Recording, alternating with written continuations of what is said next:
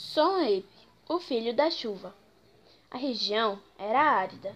A vida ali dependia dos caprichos do sol e da chuva. E assim, à mercê dos elementos da natureza, as histórias fantásticas corriam soltas.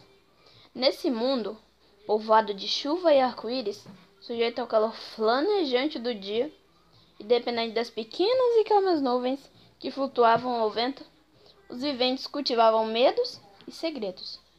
Sobretudo, morriam de medo do arco-íris. Essa gente, quando vê no ar o bonito arco colorido que se forma depois da chuva, costuma bater duas varetas juntas e gritar em voz alta: Vai embora! Fora, não nos queime! Isso tudo por causa da história da chuva e de seu filho. Vou contar. Dizem que a chuva era uma linda mulher que viveu no céu muito tempo atrás. Ela usava um cinturão para se enfeitar, feito com o arco-íris, amarrado em volta da cintura. A chuva era casada com o homem que criou a terra. Eles tinham três lindas filhas. Quando elas cresceram, a filha mais velha quis deixar a casa dos pais e visitar a terra, que ficava embaixo.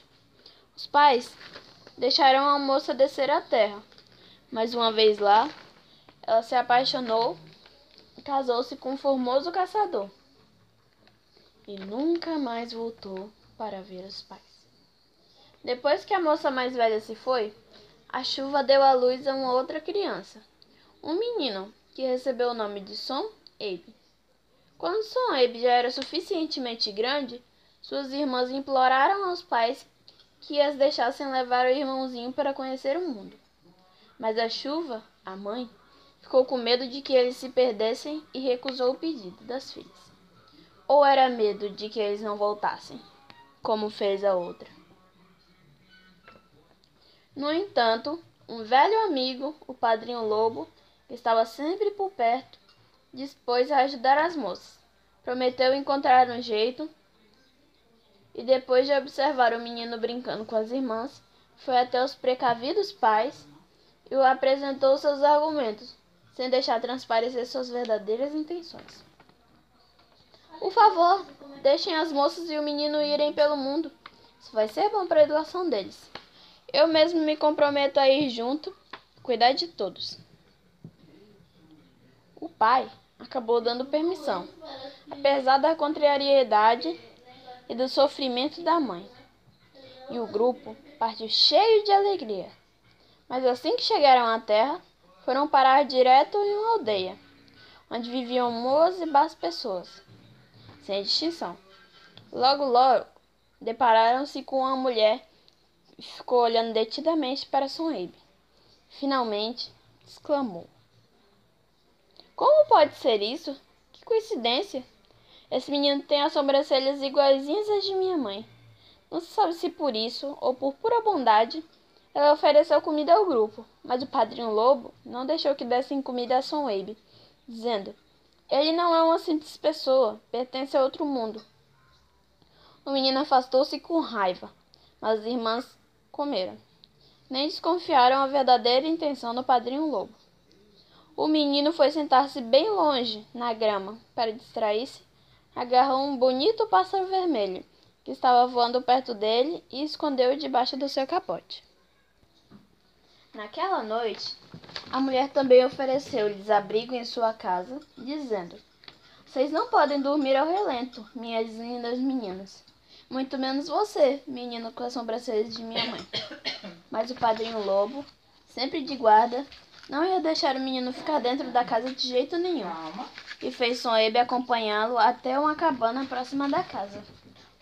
Era ali que eles iam dormir. Mas foi só o menino pegar no sono e o padrinho lobo saiu de mansinho. Ele foi até a vila à procura de ajudantes para pôr seu plano em prática. Eles o ajudaram a ter fogo na cabana, que começou a queimar a queimar e queimar rapidamente com o menino lá dentro.